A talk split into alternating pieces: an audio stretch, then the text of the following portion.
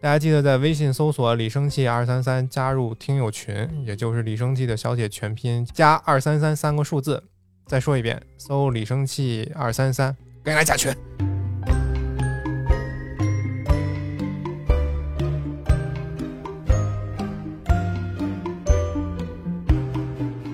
大家好，欢迎收听新一期亚文化人，我是李生气。我是鸡哥，就是最近吧，李正气爷童回，你知道吧？ 行，我竟然明白你说的是什么意思。 爷童回啊，就就是我最近又重新翻看了一个我小时候特别喜欢的一套这个奇幻的小说哈、哦，哈利波特》。嗯，呃，经过了这么多年岁月的洗礼啊， 回去看我会发现，就是这个书里面的剧情什么的，我已经很熟悉了。嗯，然后人物什么的我也很熟悉了，所以这个书中的另一个元素就吸引了我的兴趣，哦，引起了我的注意。嗯、就是它里面这些多元化的、很有意思的魔咒，哦，这些咒语应该是就是穿插在他们这些政课当中，然后这帮老师会教他们，今天我们学什么什么咒语。是这样。在他整个这个是一个叫弗利维的教授，据据说特别矮，好像一个侏儒一样，是有魔咒课的。啊，保命的这么一个课还挺有意思。对对对，而且《哈利波特》里面的这些咒语，我觉得能够给大家留下印象的咒语还是挺多的，比如说像呼神护卫，啊，是吧？ ？Expecto Patronum 对。然后那个你如果看你再看第三部，应该印象比较深哈。阿斯卡班囚徒应该基本上都是围绕着这个护神护卫咒展开嗯的。这个十四图呃不是十四图，那个东西叫摄魂怪对，和呃护神护卫展开的嘛。嗯，这个咒语，我当时小的时候还真是就是挺喜欢的，因为它每个人根据每个人的这个心灵的这个就是精神不一样，它的那个出来的动物也不一样哈。神奇宝贝对对，就有点那替身使者、啊神奇宝贝那个感觉，然后这就给了。小时候的我就很大的这个想象空间，你知道吧？就是哎，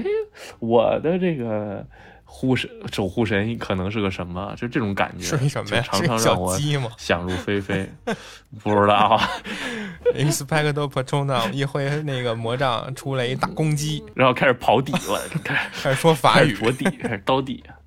还有我印象比较深的就是 Lumos，就啊是那个照明咒。这个咒语好像是前期主角团，就是哈利波特、赫敏还有罗恩最常用是的一个必用、咒语，报用，对，必用，对对对，就是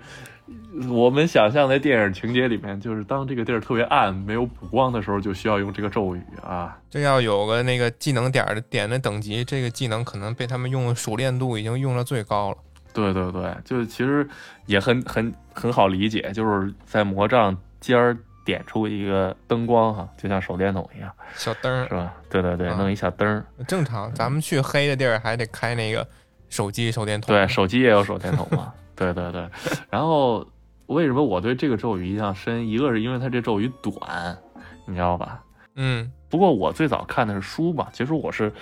后来才我其实我甚至电影都没有看全，我我书是看了很多遍，小很小的时候开始书看了很多遍，然后但是同时我我我两个弟弟不是在国外嘛。嗯他们看的就是德文版的那个《哈利波特》，因为看的语言版本都不一样，然后角色名字的翻译也不一样，但是只有一个东西，他们那个是和英文版是一样。虽然我看的是中文版，啊、然后就是就是这个啊咒语，所以那会儿就是小的时候就老是拿根棍儿，然后互相呼着玩儿，然后只会巫神护卫什么的太长了，就只会一个 Lumos。闪瞎你的 眼，就两边人闪瞎你的眼啊，Lumos。对，所以我对这个咒语特别的呃印象深刻。还有就是他们内普应该是教过他们那个课吧，让他们两个站上那个一个对决台，嗯，对吧？一对一 PK 那种，哦，然后让他是们喊，对吧？Expelliarmus。对，处女武器也很有名哈。对，要不就是对面喊那个昏昏倒地 stupefy，哦，对对对，其实好多这种就是真正能走到后期的法法术和咒语，好像基本上都是这个黑魔法防御课学的学的课程哈。对我嗯，记得这个昏昏倒地是哈利可能最得意的、使用的最上手的这么一个咒语。当然是除了卢摩斯，最啊、我以为最上手的是处女武器的啊，嗯，他们一般可能不太愿意去，是缴械嘛可。能伤害别人这种啊。嗯一个是他就控制把一个人是弄缴弄械晕，对对对，把人弄晕，嗯然后因为好像能够对人才造成伤害的，就全都是禁术，是吧？对，我记得我忘了是第几部开始提出来这么一个概念，就叫三大不可饶恕咒嘛，应该是卢平老师当黑魔法防御教师的那一那一本儿是是第三部吧？啊，对，就是阿兹卡班这一部，说出来了卢，平对阿兹卡班那一部，然后说出来了这个钻心弯骨、灵魂出窍和阿瓦达索命嘛。啊，对，阿瓦达对对索对命这几个，哦哦，那个是夺魂咒，夺魂咒，所以就是一个是一个是肉体上的，一个是灵魂上的这个夺魂咒，然后再有一个就是直接除你性命啊。呃，对，直接把你从这个精神和肉体上全都抹杀掉啊，很多食死徒就是伏地魔的这个党羽们，好像都爱用这个来拷问啊。对，主角团里边就有哈利的朋友的家人被这种禁咒给拷问过，对对对，哎，我记得好像有那么一个咒语是这种，就是就是切割系的咒语，你知道吗？一分为二是吗？那种感觉，哦，叫神风无影。就是这个咒语，其实到了后期这些什么奥罗和十四图之这个交锋的时候，这个咒语是一个很常用的咒语，因为它不是那种不可饶恕咒，同时呢，它还能对敌人造成伤害，就有点有点那种拼刀的感觉了，你知道吗？ 啊叮叮叮，就有啊对点对拼刀的感觉了啊有！些手快。然后还有一个比较有意思的，我看我在查这些咒语的时候发现的，嗯就是呃，一旦涉及到西方，他们有一些魔幻的呀，或者说英语当中比较大的那些词汇，比较高深的，他们可能就会在网上找吧找吧，就找不到拉丁语这一块儿了，很嗯常哦，见。要不就是希腊语、嗯，啊。关于刚才说那几个咒语，就是里边拉丁语的这个成分就特别明显，就比如说这个除你武器，嗯呃，我们从这个英语现代英语方面也能看出来，它其实是两个部分组成的嘛，一个是嗯相当于是 expel 前面那个、呃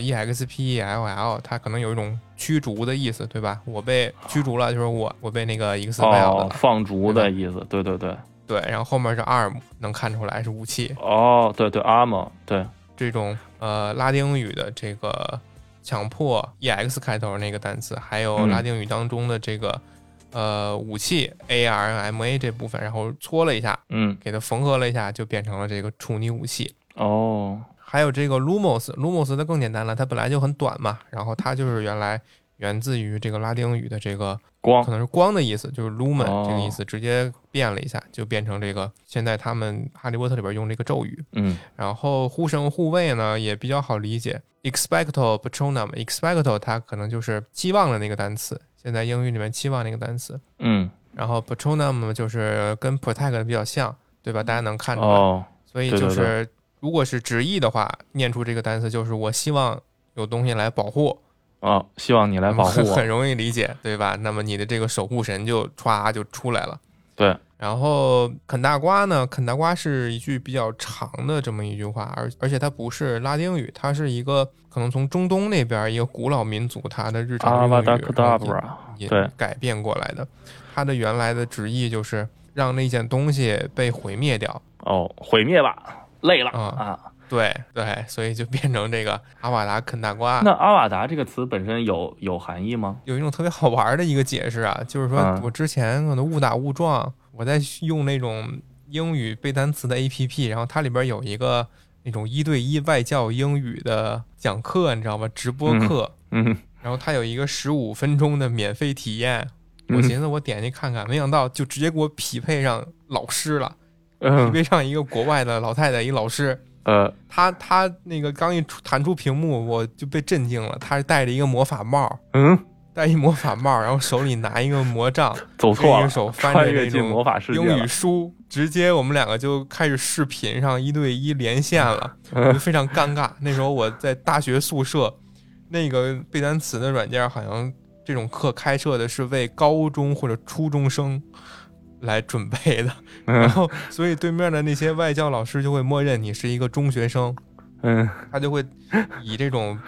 比较轻松欢快的方式，然后带你去认识一些单词，学一些话。因为他是今天是魔法主题的嘛，所以他就会经常用嗯，挥舞他的魔杖，然后说：“哎，这个单词是什么啊给我记忆， 是吧？？”啊，这种感觉有一有一句他们记忆消失，呃英嗯语、哦，遗忘之术有一句他们这个呃英语呃说英语的这些国家可能爱用的一个，就像咱们这种天灵灵地灵灵这种感觉的，叫嗯 abracadabra，、对吧？你可能听过，就哦是非常普遍的这么一句话，哦，他就教我说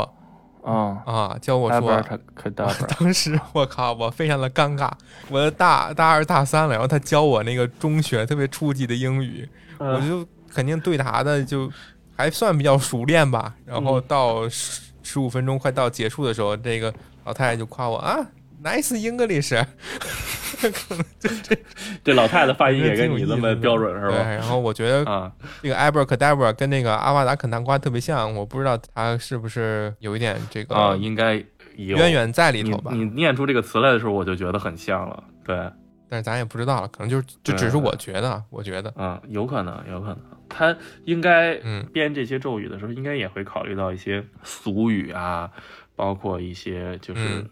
英国人说的一些习惯上的那个什么。然后说完这个咒语，可能再一个我们比较在意的啊，嗯，我觉得就是人手一个的这个魔杖了。对，魔杖也非常，魔杖也非常有意思哈。一般是两部分组成的，对外面的外壳和里面的一根芯。对，是吧掌心儿，外面的外壳通常是一些树木，甚至是一些，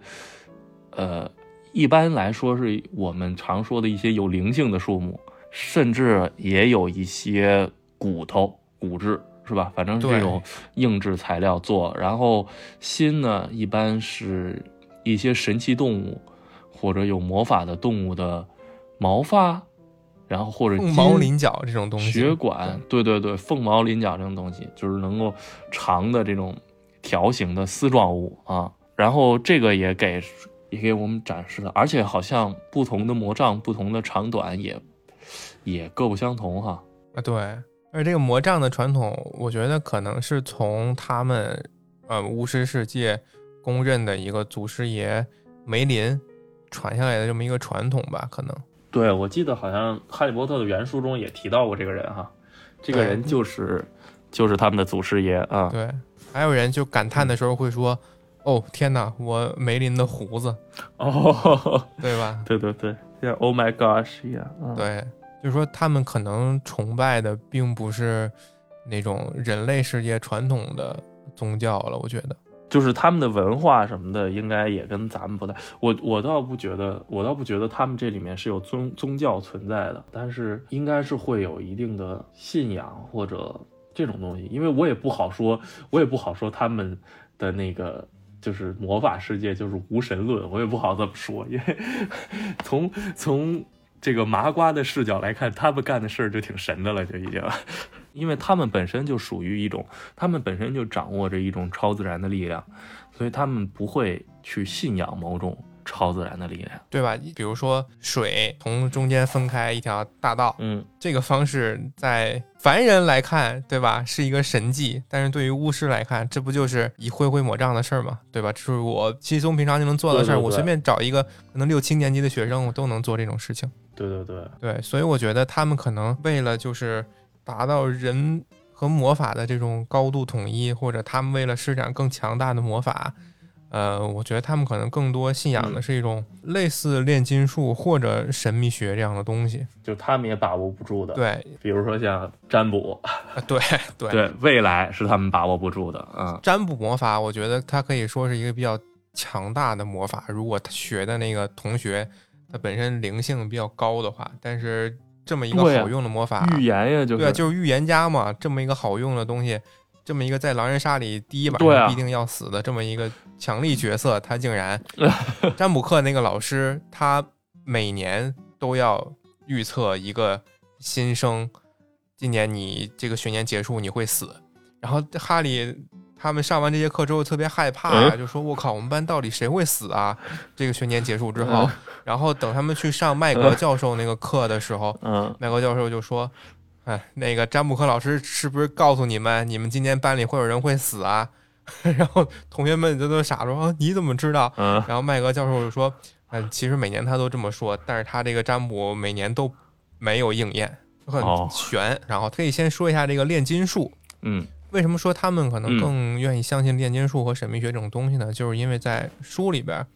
呃，邓布利多提到过一个呃有历史记载的这么一个炼金术士，他说这个炼金术士嗯是他的朋友，姓，姓艾萨克啊，姓牛顿 叫尼古拉斯·勒梅。这个人他是根据描述，根据书里描述，是他做出了那个贤者之石，就是魔法石嘛。然后在历史上啊呢，对呃，反正是国外记载的啊，这这个他们说真的就是真的，就是这个人呢是生嗯于十四世纪的一个法国人，他本来嗯是一个普通的嗯抄写员，然后有一天呢，他做梦梦到了一个天使拿着一本书，这个书呢，呃，上面就写着很多关于炼金术的方式，然后他去拿这本书，看在梦里看这本书，呃，嗯学了一段时间之后，他就在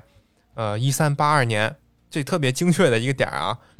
咱也不知道为什么，就一三八二年四月二十五号傍晚五点嚯做成了这个红色的魔法石，嚯，连时而间且都用有这个魔法石多次制造出了黄金。哦，通过这个魔法石就能制造黄金。对，点石成金嘛，这可对对对恐恐怕就是所有炼金术士他追求的终极目标。嗯而且在他死后，一四一七年他死后，他嗯所有的他有很多这个崇拜者啊，或者他的追随者，这些其他的炼金术士们就去他生前住的地方和他的墓墓地里面去找到去找看有没有一些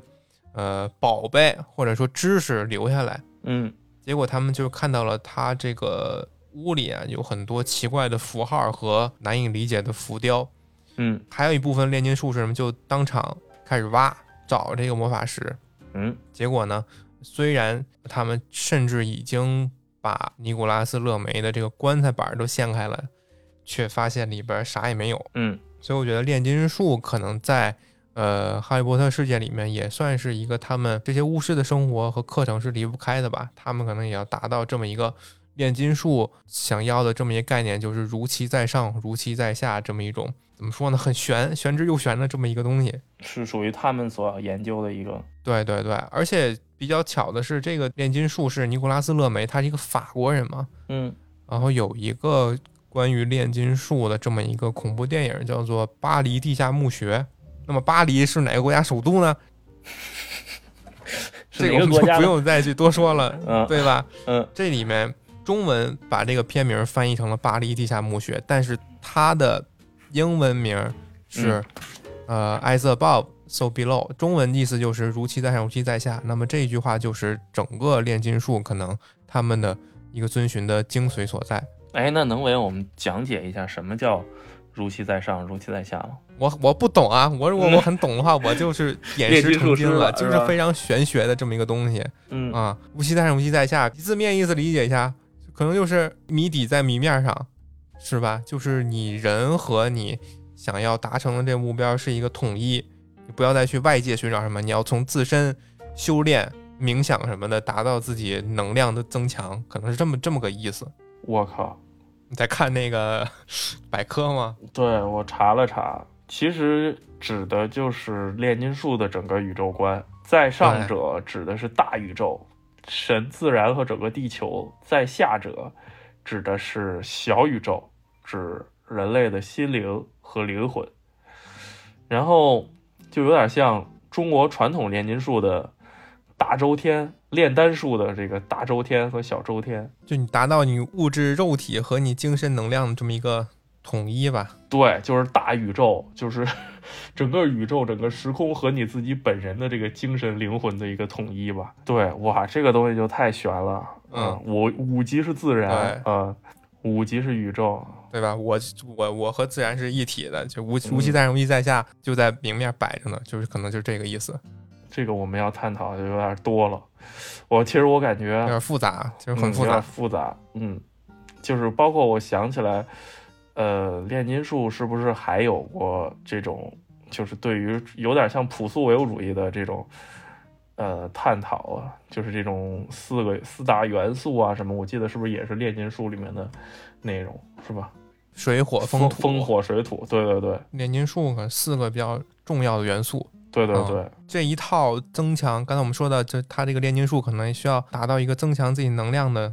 这么一个目的嘛，嗯所以它和咱们传统上认知的就只是点石成金这么一块儿，呃，涉及化学和物理原理的这么一个职业，又有了一个好像不太区一分样了。。现实当中，这些炼金术士他们大多数都是骗子。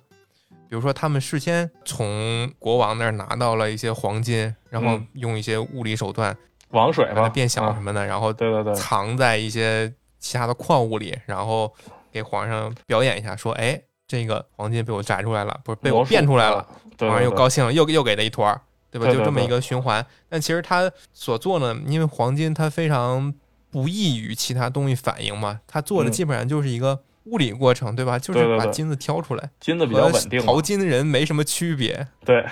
和这个淘金没什么区别。所以他这个一些咱们听说过的或者电视剧里看到这些，呃，炼金术士可能大概率就是这种骗子。那么真正的炼金术士呢，他可能是他们也不是什么傻子，就是知道这些判签，他不可能就平白无故的根据你熬一些药加一些东西进去就变成金子。金的了，嗯，毕竟他们也是几百年的发展过程了，所以也不可能都是这这么长时间都是这么这么愚蠢的人来做这些事儿。嗯，所以他们可能最后就转到一部分人可能是去做医学，一部分人可能是去做药学，一部分人可能是专门攻攻克这些心理、嗯灵魂、能量这些东西。嗯，其实我觉得就有一点点哲学上的这种朴素唯物主义的这种这种探讨了哈。对对，那个世界的本源究竟是什么之类的，就类似于这样的一些思考了。所以我觉得，其实炼金学就可以代表了一个西方的这种巫师文化或者巫术文化的整体的一个这种信仰、理论、价值观对，这种感你看觉。哈利他们在那个魔药课上加那些什么蛤蟆腿儿啊、小蜥蜴 啊，跟其实跟炼金术士没什么区别，嗯但是对就是更更有理有据吧，他们。嗯、对对对，再加一个旧鞋跟啊，然后虽然没看到哈利他们世界有这种冥想的过程啊，但是怎么说呢，就是炼金术和巫术，它肯定是和神秘学这么一个概念是分不开的。对。那么根据我查一些资料，可能神秘学就给简单给大家说一下吧，就是它可能分为几个时期。第一个时期就是比较原始的，嗯、呃，人神合一的这么一个时期。嗯当时大家觉得就是万物皆有灵嘛，哦因为那时候一个氏族要去生存下去，那么这个氏族往往会有一个担任跳大神儿的角色，那么就是萨满。嗯，与上天沟通嘛，然而萨满就认为万物皆有灵，与灵魂沟通的这么一个角色。而且这个神呢会根据萨满所说，他会附身到这个萨满身上，嗯达成一个人神合一的这么一个短暂的过程，然后来引导族人去怎么去生活，怎么去决定下一年的这个发展方向。嗯所以当时一方面是人类对自然界认识非常少，然后一方面是对未知的自然有很多这种崇拜，所以就导致了可能神秘学在当时就是被萨满啊这些祭司啊比较推崇的这么一个学科吧。嗯然后在第二时期，可能跟一些呃人文主义复兴有着一些关系。这些神他们可能就是不再和人类融合在一起，而是成了一个神就是神，然后人就是人的这么一个概念。这时候呢，就是被分离开的人和神，他们怎么做，怎么进行一个沟通呢？那么就是产生了，呃，现在我们可能比较熟知的几个宗教，嗯，成为了他们之间沟通的桥梁。那就是这种神父啊，或者对，就是总会有神职人员作为这个代言人，是吧？那神秘主义他可能觉得人本身就能够和神通过自己的这个肉体来进行一定的交流，只要嗯只是我们缺乏了一些对自己深刻的，通过自身进行一些实践，达到一些深刻的体验，所以嗯他可能就是需要引导，让人们通过自我探索，然后引导大家达到这个人和神的统一。我觉得这个是和哈利波特他那个世界通过自我的修行呃对魔法的探索，然后来达到自己单这个这么一个比较单纯，但是却很有力的这么一个目标是相通的。嗯就是这就是涉及到了一些我们现在的一些宗教啊、神秘学上的问题了嘛，对吧？对，不过我是觉得，就是《哈利波特》里面的这个魔法世界，它其实是把这些东西就把这个宗教化、宗教问题它是淡化了的。当然了，对我们不可那就否直认，接大家自己去修行吧。对 对对，巫师的存在最早是一个这种神学上、神秘学上的一种一种就是出现的一个产物嘛。嗯，不过我觉得罗琳在就是《哈利波特》的这个书，《哈利波特》这个书的意义，它其实是把巫师这个群这个群体或者说这个职业生活化了，包括社会化了，甚至说独立出来，作为了一个平行于就是我们人类社会，或者说按书里的说法，我们的麻瓜社会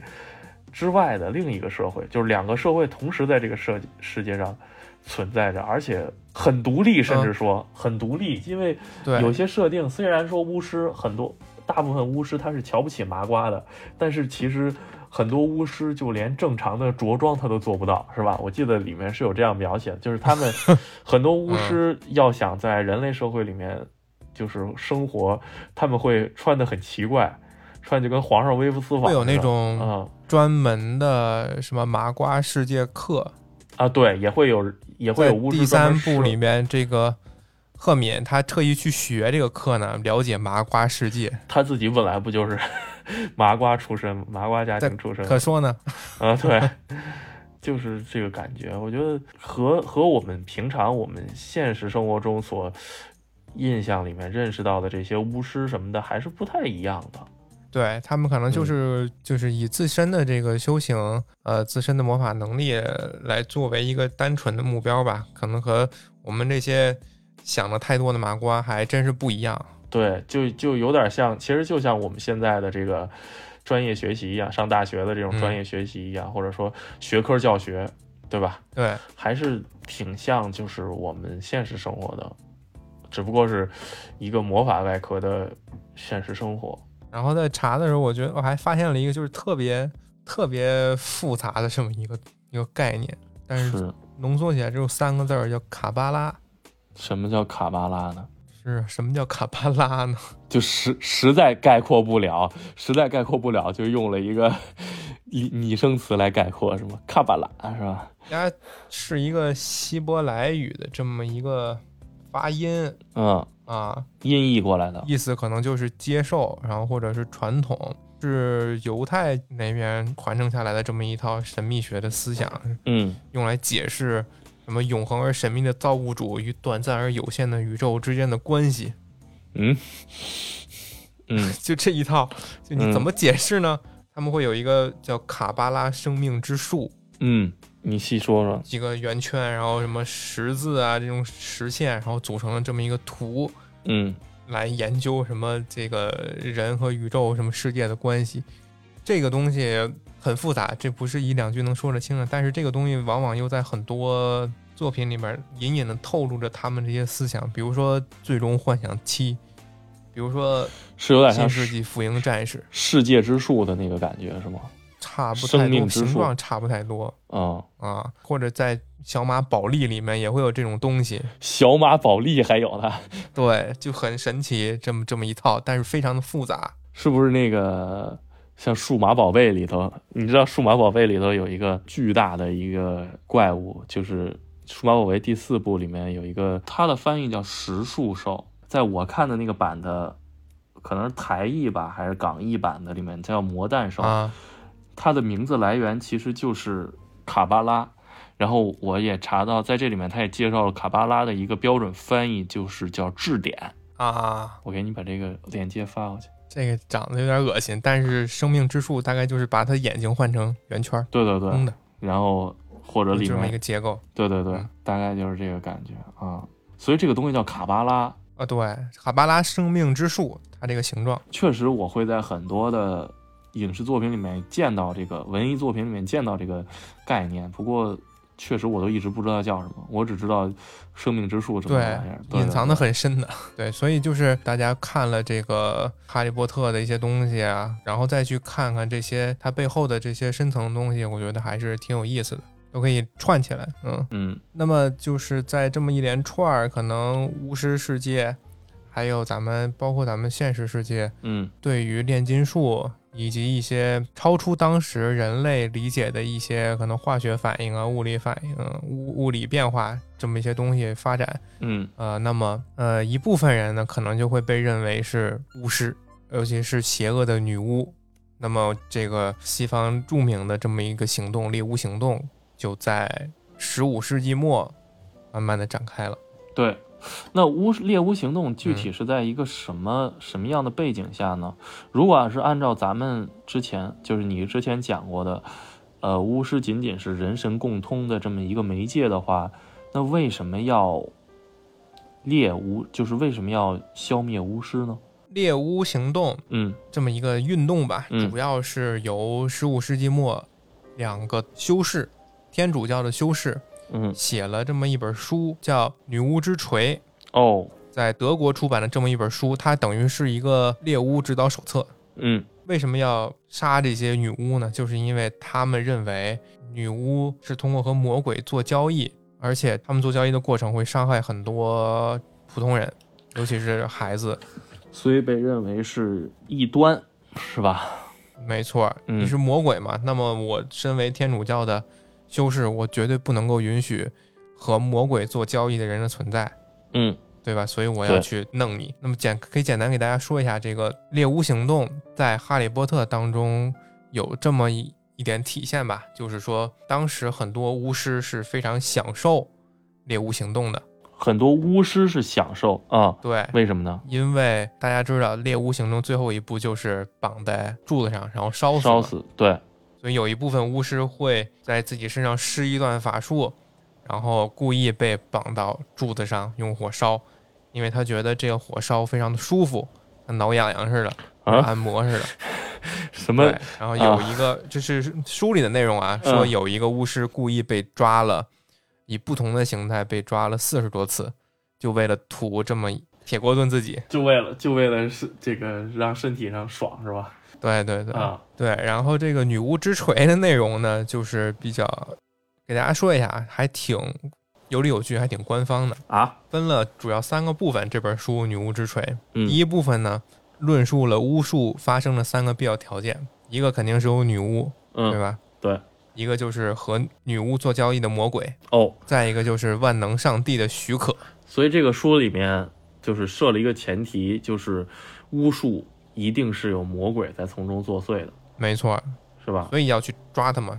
嗯，如果是上帝赐予你的这个这个这个效果的话，那那就不叫巫术了，那叫神迹。哦，第二个部分呢，就是告诉大家这个呃女巫是怎么让这个法术生效的，然后我们如果碰到了巫术该怎么破解嗯啊、嗯里边还主要包括了就是这个魔鬼怎么通过女巫来让来引导无知的人下套，哎、无知的人进入圈套，比如说这些女巫会可能去通过美色去引诱啊。然后可能是在半夜里偷走你的孩子啊，或者半夜里哦就是偷偷拿掉男性的生殖器官啊，这种方式。嗯，来去达到自己的目的 哦，就啊，没收作案工具。呃， 模式，对，就所有这种一一说跟性有关的这些，好像似乎就都是宗教不可接受的内容了哈。嗯，当然这些现在看来就是扯淡了嘛。然后第三对对对部分就是，如果你发现女巫了该怎么办？嗯呃，抓到女巫之后该怎么审判？嗯呃，而且还有一些标志性的呃标志性特征来帮你辨认这个女性是不是女巫。啊，比如说什么比如说这个女的身上长了个胎记，啊脸上长了痣，啊什么身上长了一些奇怪的痣，她就会被认为是女巫。哦，所以在猎巫很盛行的那对个年代，有很多的女性似乎就都被这个这种怎么说冤枉，而被当做对，那个巫师处死是吧？对，就很混账的这么一些理由，对，就其把实很愚昧了。多我们现在看女，性带走了。啊，很迷信了。那就是你看，咱们之前咱们在说这个猎巫行动的时候，就是里面一关于一只要一关于巫师说的这个词都是叫女巫女巫。那在猎巫猎巫时代这个期间，巫师是专门是有这个性别指代的，是吗？是只有女性能够被定义为巫师吗？他们可能就是专门抓 witch，witch 这个就是专门指代女性的巫术施法者，嗯，男巫可能叫 warlock 哦，warlock 术士，啊、术士啊，对，差不多吧，反正嗯就是他们专门抓 witch，而不去抓呃男性。但毕竟当时也是一个可能男权社会嘛，嗯，呃，而且一般总是觉得是女性这个，就是那个时代总是觉得女性是这个魅惑，或者说就迷对惑男性的这你个。勾引我，那你肯定被魔鬼附身了嘛。对对啊对吧对对，这个又和《哈利波特》里面对于巫师的描述又有所区别了。《哈利波特》里面用嗯的词好像是 wizard，可能是男女的统称吧。在哈利波特那个世界，你叫一个，你特定的去叫一个女巫师，你可能叫她 witch，我觉得会有一个那种贬义的意思在里头。嗯那个女巫，因为 witch 这个词，它毕竟是一个在历史上有过这么一个不好经历的这么一个历史，我觉得可能在。在那个世界的话，如果你叫一个女性的施法者，你说她是 witch，或者你叫一个男孩儿 warlock，可能是有一种普通人对于魔法师的一种恐惧在里头。再一个，说回这个猎巫行动，嗯呃，就是因为他们定制的这种辨别女巫的方式特别的荒谬，所以也导致了很多寻丝寻丝绸的方式嗯特别的盛行。比如说，我觉得你长得好看，觉得你这个有你哪就个是地巫方女巫啊，你欠了我们家钱了，你就是女巫啊。对，所以就想方设法的找辙向大家证明你是女巫。其实其中也不乏夹杂了一些报私仇的成分哈、有可对能。嗯对对，啊嫉妒你嘛。然后当时审判的就是证明你是女巫的方法，还有一种就是在你的这个什么痣啊、胎记上扎一针，嗯，看你会不会痛，会不会流血。多新如鲜果呀！你痛啊了，你流血了，就说明你不是女巫。这不是废话但是吗？有的人就为了死乞白咧证明他是嘛，就用那种可伸缩的针头，哦哦，这个太坏了啊、就其实没扎嗯对吧？你你不流是吧血，也不流血啊、没法辩解了嘛。反正当时根据统计吧，可能有大概五百万的女孩儿和女人因为猎巫行动而被烧死。五百万，对，嗯，其实持续了多长时间？啊三百多年。所以这个应该也算是在西方或者中世纪历史里面很很重要的一笔哈，也确实有很多的文艺作品呀，或者说什么的以这个为题材。对，所以我觉得这个猎巫行动可能也是魔法世界这些巫师坚持要把自己隐藏在一个麻瓜不知道的这么一个情况下的原因。嗯，所以其实这也就能解释通为什么很多巫师瞧不起或者仇恨麻瓜了。对，无知嘛，用这种奇怪的方式就开始残害，甚至在巫师看来是自己的同胞了。哎，还真是。然后我们可能能在现实当中接触到的关于哈利波特他们上的一些课程，最相近的，我觉得可能就是一些占星术或者塔罗术、呃塔罗占卜术了。嗯这些算是亚文化吧，这些方式嗯，不说西方那些，其实咱们国家也并不缺这种东西。哎，身边还是有很多这个星座的这些账号啊，或者什么的，还有很多这个相信星星座的人的啊，对、嗯这种占卜啊、预测之类的，，对，包括塔罗牌，非常的热门，嗯还是挺时髦的一个文化。西方的是这个塔罗占星，咱们这边就是六爻、四柱、八字，对吧？奇门遁甲、梅花易数这种东西，现在其实是巨他妈挣钱的两波吧。是吗？之前找工作的时候，有很多你你在招聘软件上一搜八字占卜公或者司六是吗？爻，他会高薪招那种算命师傅。我的天哪，早知道学这个了呀！对，啊然后占星、占卜这种你一搜也有，还有那种专门的占星公司。我的天哪，招塔罗师什么我的天哪，而且这个占星啊，之前我研究了一下，因为我还投了一个这样的占星公司，我看我能不能去，是吧？小小的当一把这个占星术师。嗯面试之前，我小小的研究了一下这个占星这一块，嗯就是咱们一般人不都会说我是什么什么星座嘛？嗯比如说我是双鱼，那呃你你是什么来着？我是金牛啊，啊，你是金牛啊？怎么了我的妈呀！ 你最讨厌金牛是吧？没事儿，不是你你跟鱼竿是一个星座，哎， 那我俩生日应该差不了几天。你你们应该差不太多。嗯就是咱们平常说的这个星座，其实嗯，是我们众多星座之一。就是最主要的十二个嘛，黄道十二宫嘛，所谓的。我们平常说的这个星座，其实它的全称是太阳星座。嗯，你再去找占星术师给你看的时候，他会拿出一个星盘，嗯然后这个星盘是分了十二个宫。嗯那么太阳落到哪个宫？咱们平常说的这个星座就是太阳落的那个宫的星座。哦，明白，就是你的太阳落在了金牛，嗯所以你是金牛座。嗯，一年十就是一年十二个月嘛，是吧？然后我的太阳落在了双鱼，那么我广泛的意义上就是说我是双鱼座。但是其实太阳系不止太阳一个嘛，嗯、对？吧？还有水星、金星、火星、土星、嗯天王星、冥王星、海王星，嗯，这些星座、这些星球它落在哪儿呢？它也是有一个对应的这么一个名称，比如说火星也落在双鱼，那你也是火星双鱼；嗯，金星落在摩羯，就那么是你金也星是一星个座是吧？金星摩羯。嗯对，所以你可能就是根据你那一天出生那一天的星盘来看，你可能是任意一个星座。就是你出生那天的星盘，你可以看它的太阳、月亮、水星、金星、木星、火星、土星都可以看，就都是有这么一个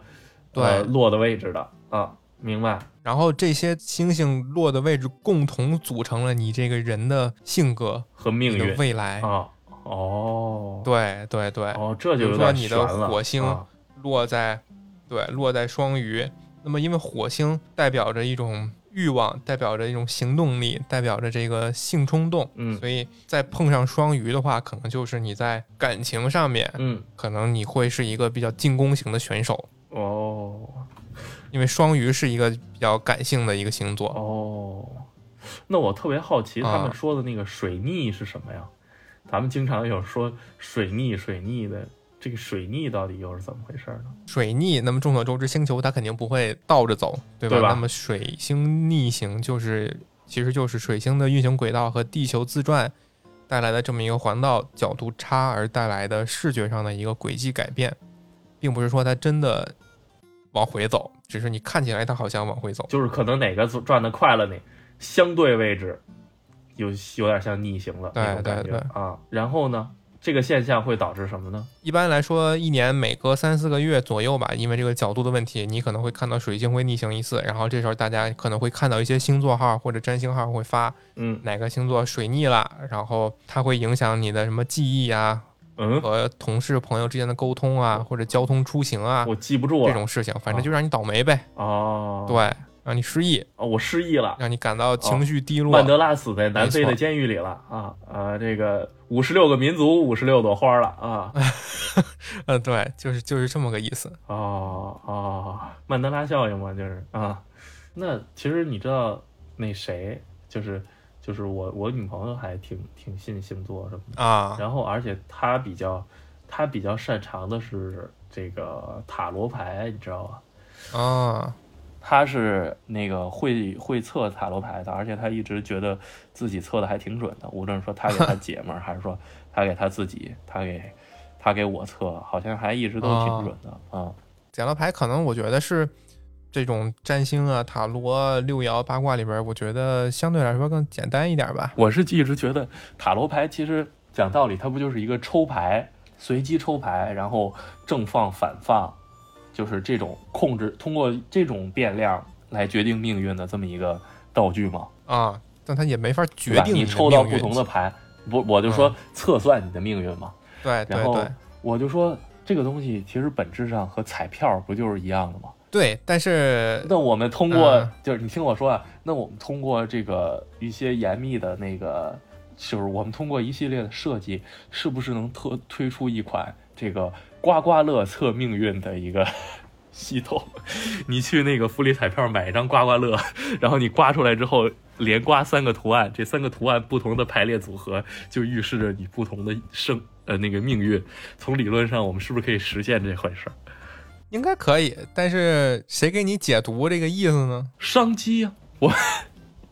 我们我们我们自己我们自己设计一套意思呀，对吧？自己这编就，商机嘛，对啊。我说一句可能会对所有这些这个占星啊、塔罗爱好者就是比较冒犯的一句话，其实这些不同星座也好，不同的牌也好，所代表的意思，其实不都是几百，或者说再说长一点，几千、一千多年前或者几百年前人自己定下来的意义嘛，对吧？其实都是人定的，规则都是人定的嘛。对，规则都是人定的，但是大师嘛，毕竟是大师。要说真实，还是《哈利波特》里面的这些更真实，人家那个真的有用嘛？对，就是还是魔咒真实，魔药嗯真实、啊还是人家那上的课是是真的。是，对，也不能说是真的，反正在魔法世界里面是真的啊。塔罗嗯呢，就是看给你测的那个人他怎么解读那个牌意了，因为一张对牌它可能根据不同的花、不同的画儿啊、画风啊，还有那个小细节呀、啊它然后再根据你的问题啊、占卜师的他这个个人能力啊，就有无限种可能给你去解读，所以还是分人。 嗯，对这些预测东西都是非常看重解读者怎么给你去去说的。然后咱们说说咱们中国传统的这一套吧，哎，这个中国传统这一伏套羲八啊，伏羲八先天八卦、乾坎艮艮震、巽离坤兑，还有一啊些测字来了什吧么的。前一段时间挺火的是，就是前一段时间有一个说唱歌手挺火的，而且网上就有那么一段，他用这个测字的方法给人家找给他朋友找包的这么一个，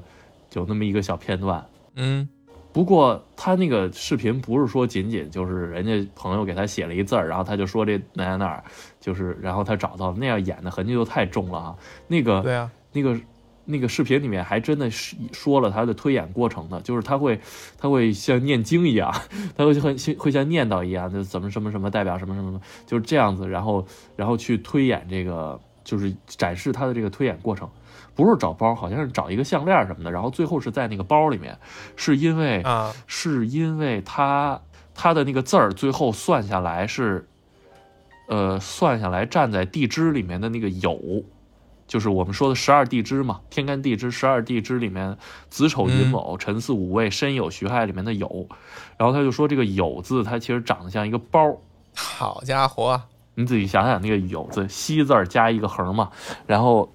呃，当然前面还有很多的推断啊，那哪个包啊，屋里那么多包呢？然后他就是推通过这些东西，然后推断方位，然后最后推断在什么里头，最后真的找到了。呃，就这个东西，我们也很难说它究竟有什么唯物主义科学道理在里面哈、 也挺玄乎的。然后，不过我发现，其实它就是和中国传统的这个八卦、呃天干和地支是有关系的。这是一种测字的方式。然后还有一个测字的方式，我觉得也挺有意思的。这种就更偏这种文学性和字谜的意义在里面了。就是，呃，这其实是我听一段单口相声里面说的，就是姜子牙测字，就是姜子牙在这个元始天尊那儿学了五十年之后，学成下山，什么也没学会就下山了，然后。也什么事也没事儿干嘛，然后他说做做生意也做什么什么不灵，最后没有办法了，然后想想自己会什么呀？自己好像会，好像会个算命，但是就是在元始天尊那儿，你想想，你想想元始天尊，就是他觉得算命这是一个最低低级、最简单的一个营生，也不是说营生，嗯最简单的一个技能，所以他根本就没把这当回事儿。然后是因为实在是没得干了，实在不知道干什么了，就临时摆了这么一小摊儿。然后好巧不巧呢，旁边儿还有一一个摆摊儿的。就是当时因为一些事情，但我这儿我就不不给大家细说了啊，就是因为一些事情，姜子牙已经算是小有名气了，他那个挂摊儿呢，就排队的人很多，找他测字的人就很多。另外那个挂摊儿这个人就不顺嘛，然后就看着他就就来气。那边儿姜子牙因为受到就是小有名气嘛，然后老百姓给他立了一个牌号叫神仙，然后那个这个这边儿这挂摊儿这主儿就自己立了一个牌号叫神仙他爹啊，然后这时候就正好这天就正好来了一个女的，一个神色匆匆的一个年轻的女的，然后看这个姜子牙这边排队的人挺多的，所以就没去姜子牙那边。然后就找到了这个神仙他爹，然后让他给他测字，说测什么内容呢？就说她丈夫什么时候回来，嗯就是就是说她丈夫出去出门做生意了，然后很多年了没回来，然后就说什么时候能回来。那个神仙他爹就说：“那你写个字儿吧。”然后他就写了一个“堆”字儿，因为他看见他看见旁边有一个，他看见旁边有一堆那个柴火堆还是什么，他就写了一个啊，堆字儿，一堆两堆的那个土字旁一个堆。人家一看呀，就说你这个你这丈夫啊是回不来了。哦，怎么叫回不来呢？就说你看啊，堆字左边是一个土字旁，右边是两个土，啊，对吧？所以说这人左边右边写简体字，全是土。那堆字有繁体字吗？ 那那你甭管，那你甭管，我这解放后的相声，你管你管我的啊！两个土，嗯这人左边右边都是土，这人被被土埋起来了，人家早就在外面被埋住了。哎你这呦，丈夫是回不来了。对人没了，对，然后这个女的就哭啊，这边又哭啊闹啊，然后这旁边有排队，姜子牙这摊儿上排队的街坊看见了，那就说哟，那就那没事儿没事儿，我们这儿这个灵，我们这儿这师傅灵，让他再给册子，让他再给册子，然后意思就是让姜子牙怎么着安慰安慰呗，就是说两句嗯安慰话、这个意思。然后姜子牙一看他写这堆字啊，他说什么丈夫回不来呀？这不是快回来了吗？然后说怎么能是快回来了？人家算命先生都说了，我丈夫被土埋的死死的了。然后他说：“你看啊，这个，你这个堆子里面是有一个人，是吧？嗯，中间有一个人，但是这人呀是站着的。啊啊，你要是这人躺下了、横着了，这人估计就是死了。但是他是站着的，而且你看他这个人，你看堆字单立人旁，他其实单立人是一个一个人迈开一条腿，一条腿在前，一条腿在后的那么一个形象，对吧？还有透视原理，你你看，哎哎，你看，然后他他跨过了的是什么呢？左边一个土，右边两个土，他已经跨过了一个土了。就我们当这土是三座山，好像三座山，他已经跨过一座山了，前面还有两重山，他就要回来了。那人家这个女的就接着问了，那我说我丈夫什么时候回来呀、然后他说，你看啊，这个土字里头有一个十，对吧？啊，他跨过一个土，就是已经走了十天了，还有家两伙个土里面还有两个十，二十天之后，你丈夫就回来了，然后这女的就回去了，这回就等到当二十天这口的时候，摆了酒席，摆了摆了炒了好菜，然后摆了酒。倒好了酒，等着她二丈夫真二十天之后就回来了，然后姜子牙这个姜子牙这个神仙的这个名号就真坐实了，就有这么一个小故事。 哈，我觉得这种，咱咱不说它的这个它这个实用性啊，或包括这个神秘学上的意义，但是 我我觉得就这种。就是这种文学上字谜的这种感觉，我觉得还还挺有意思的，就从这个角度嗯，还挺好玩 的啊。幸亏他写了一堆，呃，这你要写一唐是吧？ 你要写一个妈就嗯写一 人，你写写你写一人禽兽的禽 啊，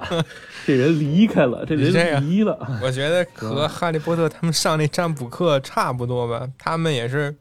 看那个茶杯底儿那个茶字，茶叶组成那个形啊，状嘛，对对对来解读。那对，老师看他妈那个茶叶构成了一个大黑狗的那个情况，就说危险了，东西相通。对对，都挺有意思的啊。还有一个就是算东西的这种东西吧，嗯，六爻嘛，四柱八字什么梅花易数、奇门遁甲这些，其实我我也没有了解过，我可能了解更多就是六爻这方面的。呃，它就是扔铜钱儿，哦哦，我以为你说爻让我想起来的还是八卦的那个算法，你知道吧？两个啊，对，那就是六爻对，啊它。就是用八卦嘛，但是它叫这种扔铜钱儿，其实就叫六爻，扔一个扔一个是一个爻，那怎么着呢？算正反是吗？呃，三个铜钱儿嘛，一次扔三个铜钱儿，然后嗯比如说全是字儿，那可能就是嗯，阳还是阴，阳阳阳，不，这算一个，这算一个，算一个阳或者一个阴，全是辈儿的话就是阴，啊那如果一正两反呢？一正两反，那就是嗯看是字儿多还是图案多，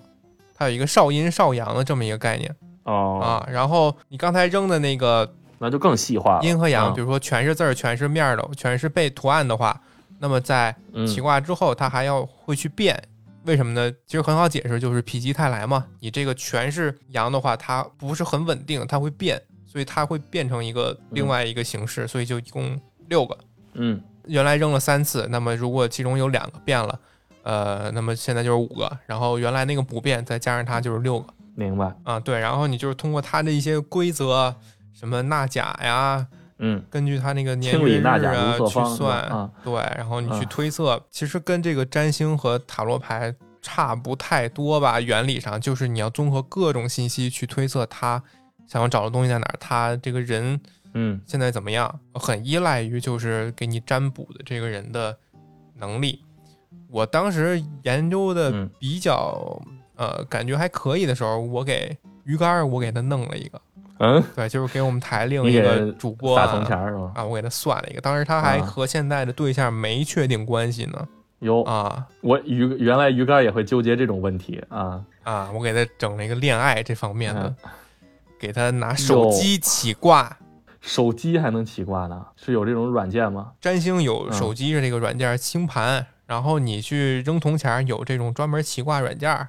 都是电子，啊，没人他妈的这么厉害啊这个给你徒手弄了，哦，电子佛珠一样，没错是吧就这种感觉。我的嗯妈呀，啊，赛博占卜嘛，太厉害了！呃，当时是看出来是什么呢？他们这个，他们三个这个，谁们怎么是三个？等会儿他们 三个，呃，他们两个的这个属鱼相 竿鱼竿跟谁啊啊、啊？在这太个。可怕了，我惊出一身汗来了。呃 嗯在这个什么甲乙丙丁戊己庚戌壬癸，然后这个子丑寅卯这方面的排列非常的合。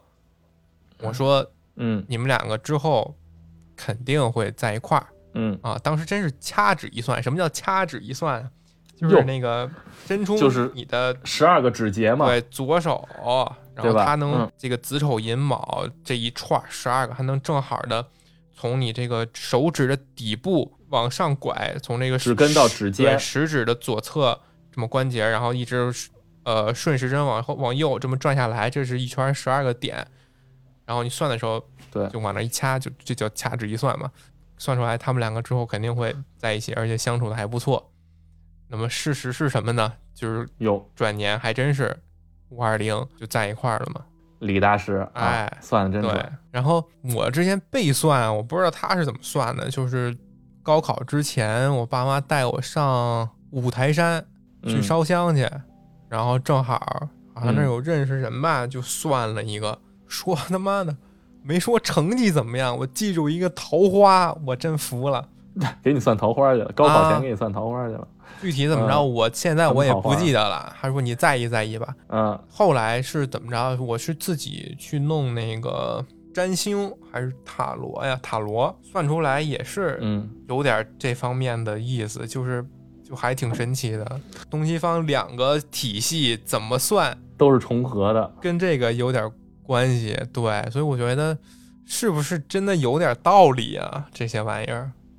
哦，殊途同归了已对经。呀、就很神奇。有有点意思，这个还是挺玄乎的。对嗯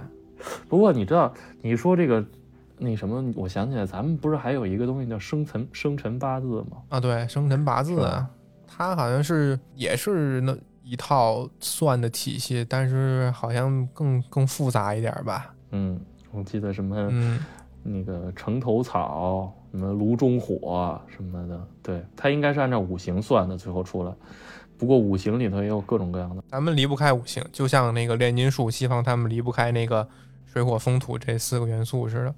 呃，水火气土。对对，对还有一个咱们这个叫跳大神儿的，请神送神。啊，这个我一般都当文艺文艺文艺作品看，所以我不太清楚里面的道理和原理啊。就是封建迷信，哦给大家科普一下，不要嗯上当。就是你看没看过那个《中邪》这个电影？没有，你能给我们讲讲吗？呃，反正也是咱们国家本来一个要说上映电影院的这么一个算比较优秀的伪纪录片儿恐怖电影儿啊哦，啊、就说有一个阿姨她算特别准，然后就是跳大神儿那种方式嘛，大姨啊啊，有一大姨算特别准，嗯然后但是算着算着发现不对劲儿了，他好像被什么东西上身了，还是有什么东西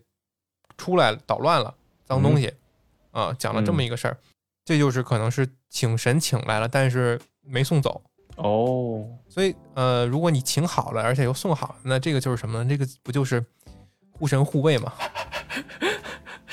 差不多吧。但是护 对吧神护卫，它应该它应该是从人身体就是自身出来的一种精神力量啊。 你怎么知道这个你好叫来像的更不像是那你种的 另一个位面的精神力量呢？对吧？我的天哪！ 那这个东西应该算神吗？是啊，是谁啊、另一个世界的我应该算神吗？就你可能是你祖宗在你身上留下的什么东西吧，或者你把你这个列祖列我宗的天啊召召唤过来了，对吧？这个宗族信仰了，对啊已经变成家庭这方面，自然信仰变成宗族信仰了哎啊！哦，而且就是咱们之前录的那个灵异那期，我回去嗯录，完之后，我回去上我们家那个佛台那块儿一看，除了那三个嗯佛像，我靠，我还 我真是我之前没在意，我我那次回家一看，贴了一张红纸，长方形的红纸贴在墙上，上面写着三个字“保家仙”啊，我我我不知道这个我们家竟然还有这种东西，是类似于符一样的不是东西就是简体字、三个字写在红纸上，“保家仙”。那简体字就不能当当符了吗？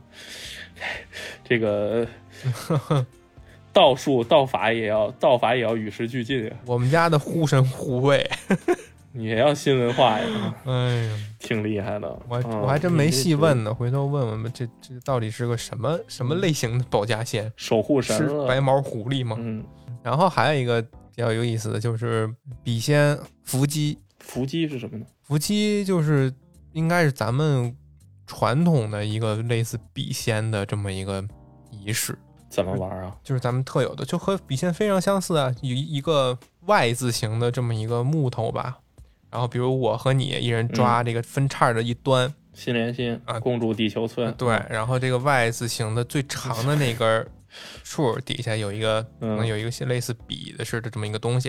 然后底下铺一层嗯细沙，我们两个就握住那个，然后那其实就是一种特制的笔和特制的纸哈、啊、就就控制的那个 Y 字对形的木头在沙子上这个沙子上划啊，字啊、划出来什么，然后哦，对吧？就就就就不就笔沙盘仙游吗？戏嘛，啊、我没有试过，我没有玩过这个东西啊，它真的会，它真的会有效果，它真的会出字吗？下次来可以试试。我拒绝，我， 因为我我现在能，我现在能想到的笔仙全部是出现在一些恐怖电影或者什么里面，所以我总觉得它会，它会造成一些很恐怖的后果，嘿对，玩完了容易后怕包括还有什么碟仙是吧？啊、国外他然后们西方人还有一个。通灵版对对对，弄了一堆字母，就是英文字母什么的、嗯 A B C D 那那个是吧？嗯，再一个就是我昨天看的那个比较神奇的，叫九龙化骨水，专门治鱼刺卡嗓子。不会把自己的骨头给化了吧？网上很多人说这个玩意儿有用，喝下去这鱼鱼刺儿就化了，说的跟真的似的。然后制作的方式也特别简单，就是碗里边儿碗里边儿盛一碗水，然后好像用筷子搭一个叉儿啊，还是十字什么的，然后右手很经典的那种做法式的手势，两个食指和中指伸出来，剑指指着那个碗，啊写一些符，嗯，然后喝下去之后不许动啊，就 就能把鱼骨头化开。嗯呢。就是我们的这个传统的这些法术里面，专门有一个法术是能帮助大家化化化鱼骨头的。我没错天啊哪神仙们也太贴心了吧，没错，这啊我的就是天呐专门干这个使的，事无巨细吧。 我的面面天俱哪，啊到。这也太厉害了。嗯，教你怎么挣钱都没有，就教你怎么画鱼骨头，这个非常灵。我有一哥们儿，只要吃鱼就鱼刺卡嗓子，吃麦香鱼都鱼刺卡卡卡嗓子，你知道吗？你去学学这个，你下次给他来一个对我，我准备给他教教这个。啊。 你信吗？吃麦香鱼都卡嗓子的人吗？还有就是一个抖音上之前看到过的，就有的人会嗯，招风啊、招雷什么的。我天，我们常见的影视作品里面写的，弄把剑，弄一黄符一点，唰，就是这种。还真不是，他就是比如说刚才咱们那个手势剑指，然后站在窗边儿，他这拍摄内容啊，就是站在窗边儿，然后手嗯，划了一个手势，天边儿嗯你看远处歘就下来一闪电，这是巧合吧？他有好多这个视频，就他天天打雷天就在那儿站着拍呗，拍一下午总能对上一次吧？这是一个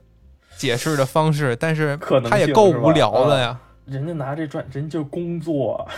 人啊家人家拿这赚钱，人家经营这个短视频平 台。哈， 对吧？他就就跟你你天天坐办公室不不无聊吗？ 是吧？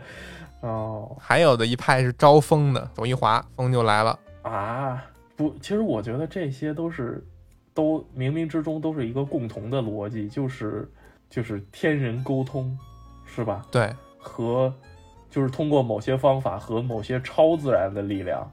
对然后进行沟通，以达到说控制自然也好，还是说洞悉未来也好这样的目的，是吧？嗯嗯，不过我觉得，相对《哈利波特》的魔法世界里面，好像跟这个运作原理还是不太一样。好像《哈利波特》他们这个里面还是更加的关注于这个自身对于，就是法力或者魔法是他们自身的一个自身的一种能力或者说资源，更好像更偏更偏向于这个对于自身魔法和能力的一个运用。嗯，反正是一个比较可能比较已经达到了化境吧， 得心应手一点儿，对吧？他可能不太需要再去像呃咱们刚才说的那些法术去修炼一下，而是说这个身体里面已经充满了这种魔法的，充满了魔力，呃充满了魔我的力，身体对。充满了魔力。从现实角度来讲呢，无论是刚才的那些塔罗牌发牌啊，还是这个六爻扔铜钱儿啊，或者说是画符啊，嗯，呃，其实这些东西在实在是往前倒的话，其实可能都算是嗯远古时期统称在巫术当中里头，因为你的这些行为，嗯一不能为整体族群带来任何